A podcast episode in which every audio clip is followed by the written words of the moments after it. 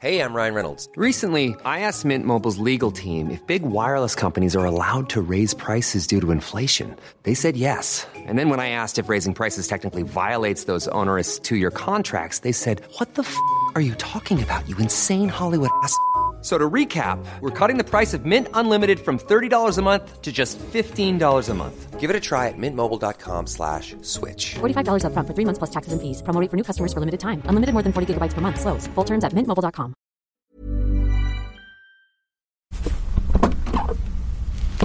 Ladies and gentlemen, passengers flight 7112 to New York City, puerta de embarque.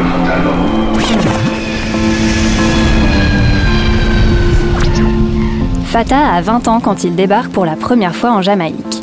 Avec ses rastas et sa maîtrise du patois, les Jamaïcains l'adoptent. Lui et ses 100 kilos lui valent vite le pseudo de Fata, le gros. À l'époque, il fait des razzias dans les studios de Kingston et récupère un son qu'il a mis plusieurs années à identifier. Pressé à seulement quelques exemplaires à la fin des années 60, on y entend des musiciens alors inconnus. Je suis Claire Corion, votre chef de cabine, pour un décollage musical immédiat. Destination Kingston.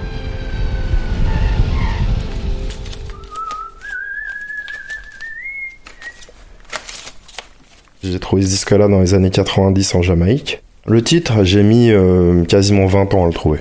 Le groupe, c'est les Hippie Boys, donc c'est un instrumental qu'on appelle Death Rides a Horse, qui est le titre euh, d'un western spaghetti euh, de 1967, 68, 69, je suis plus sûr.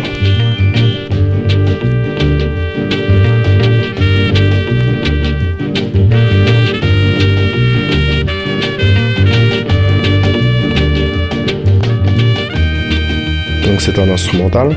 Et donc ce qu'on appelle The Hippie Boys, c'est euh, des musiciens qui deviendront quelques mois plus tard les Upsetters et quelques années plus tard qui seront les Wailers, qui seront les musiciens euh, de Bob Marley, donc euh, basse batterie notamment, les frères Barrett. Les Western Spaghetti ont été euh, très très populaires en Jamaïque, euh, à tel point qu'il y a une génération d'artistes des années 70 euh, qui a repris des noms de cow-boys des, des films spaghetti. Donc en Jamaïque, t'as Clint Eastwood, Lee Van Cleef, The Bad, The Good and The Ugly, ça a été repris beaucoup, Le Bon, la Brute et le Truand.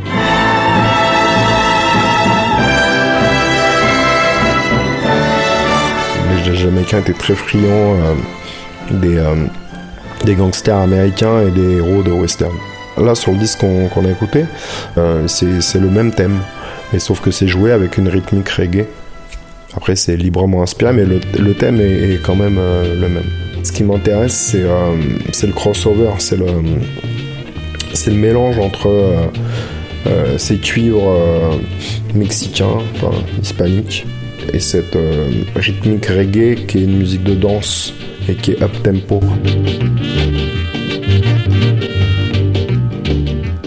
Il est enregistré dans un studio qui m'est cher, chez Studio One. Donc, euh, bon, pour faire court, c'est la Tamla Motown jamaïcaine, c'est le label le plus emblématique de la Jamaïque. Le propriétaire s'appelait Coxon euh, Dodd, enfin, son, nom complet c'est Clement Seymour Dodd. Je l'ai connu chez lui, dans, le studio.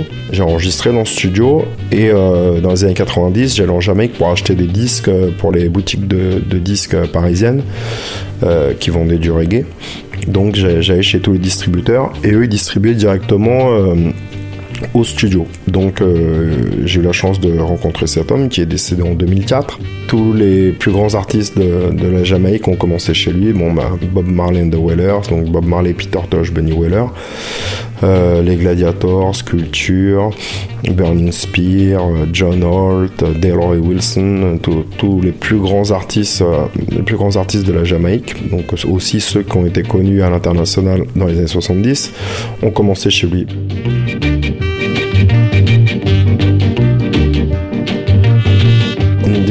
Des spécificités de la, la musique jamaïcaine, c'est d'être euh, d'abord pressé euh, sans label, donc avec un label blanc sur lequel euh, les DJ ou les producteurs mettaient une annotation au, au stylo, des fois pas du tout. Et en fait, ce disque-là n'est jamais sorti avec un label. Donc il, est- existe que ce qu'on appelle un test press Alors les test press, euh, selon les époques, c'est euh, 30, 40, 50, 100 copies. Celui-là, je ne sais pas. Tu vois, il a 50 ans le morceau, il n'a pas eu de vie avant. Personne n'a joué. Il n'a jamais été sur aucune compilation, il n'a jamais été sur aucun album. Bon, bon c'est un, un des trucs euh, perdus euh, de la musique jamaïcaine. Il y, a- en a d'autres. hein. C'est un 7 pouces. Donc en français, c'est euh, 17 cm, c'est ça, ouais. C'est des trucs de DJ, quoi. Tu vois, mais même les gens, ils achetaient un morceau. Les disques jamaïcains, euh, s- contrairement aux mêmes morceaux qui ont été plus tard importés en, Angleterre et pressés en Angleterre, ils ont un master qui est fait pour jouer sur un sound system. Les disques sont pas faits pour jouer sur un petit pick-up ou à la radio, ils sont faits pour jouer sur les sound systems. Donc ça fait une différence euh, sur, sur les, fréquences qu'on va mettre en avant. Les Jamaïcains, c'est un peuple de danseurs. Ils viennent danser aux soirées, quoi. On se met pas contre un mur. euh, C'est pas, pas une lounge. C'est un dance hall. C'est un dance floor.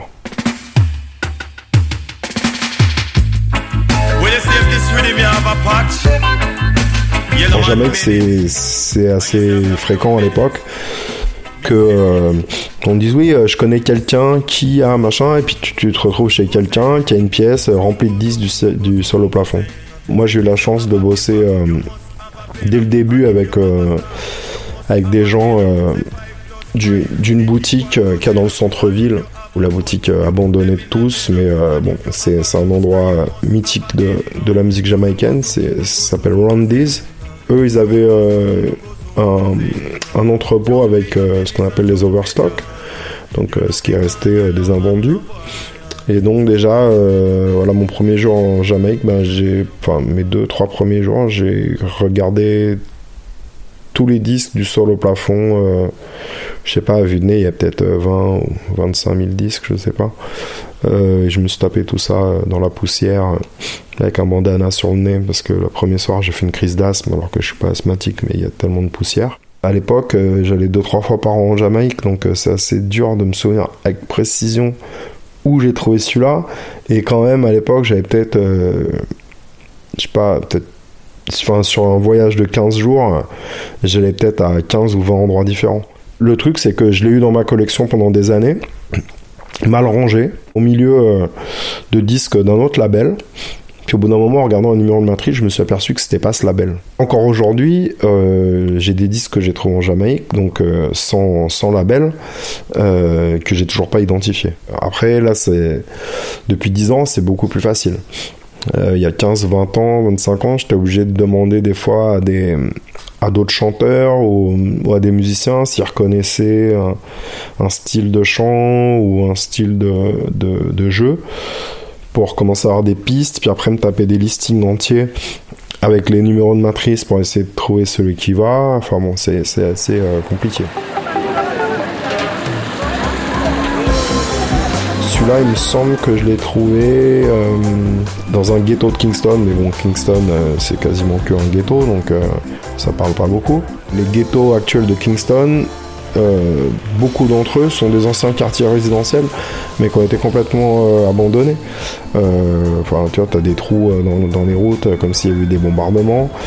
Les maisons, tu les regardes, tu te dis, bon, bah, il n'y a pas eu un coup de peinture depuis 1962. Enfin, c'est dans un état délabrement assez, assez incroyable. Avec rajouté à la Jamaïque le, trafic de drogue et les gangsters euh, qui, tiennent des quartiers euh, pour leurs intérêts, machin. Bon, il y a 25 ans, c'était difficile de rentrer dans certains quartiers. Après, j'ai bossé avec pas mal d'artistes jamaïcains qui habitaient dans ces quartiers. Et bon, euh, quand tu vas dans un quartier comme ça, au pire, on demande, ouais, tu veux voir qui, tu donnes le nom, et puis comme c'est quelqu'un de respecté, les gens te laissent tranquille. Et puis, moi, j'ai, moi, moi, j'ai jamais eu de soucis. euh. Kingston, c'est une des trois villes les plus dangereuses du monde.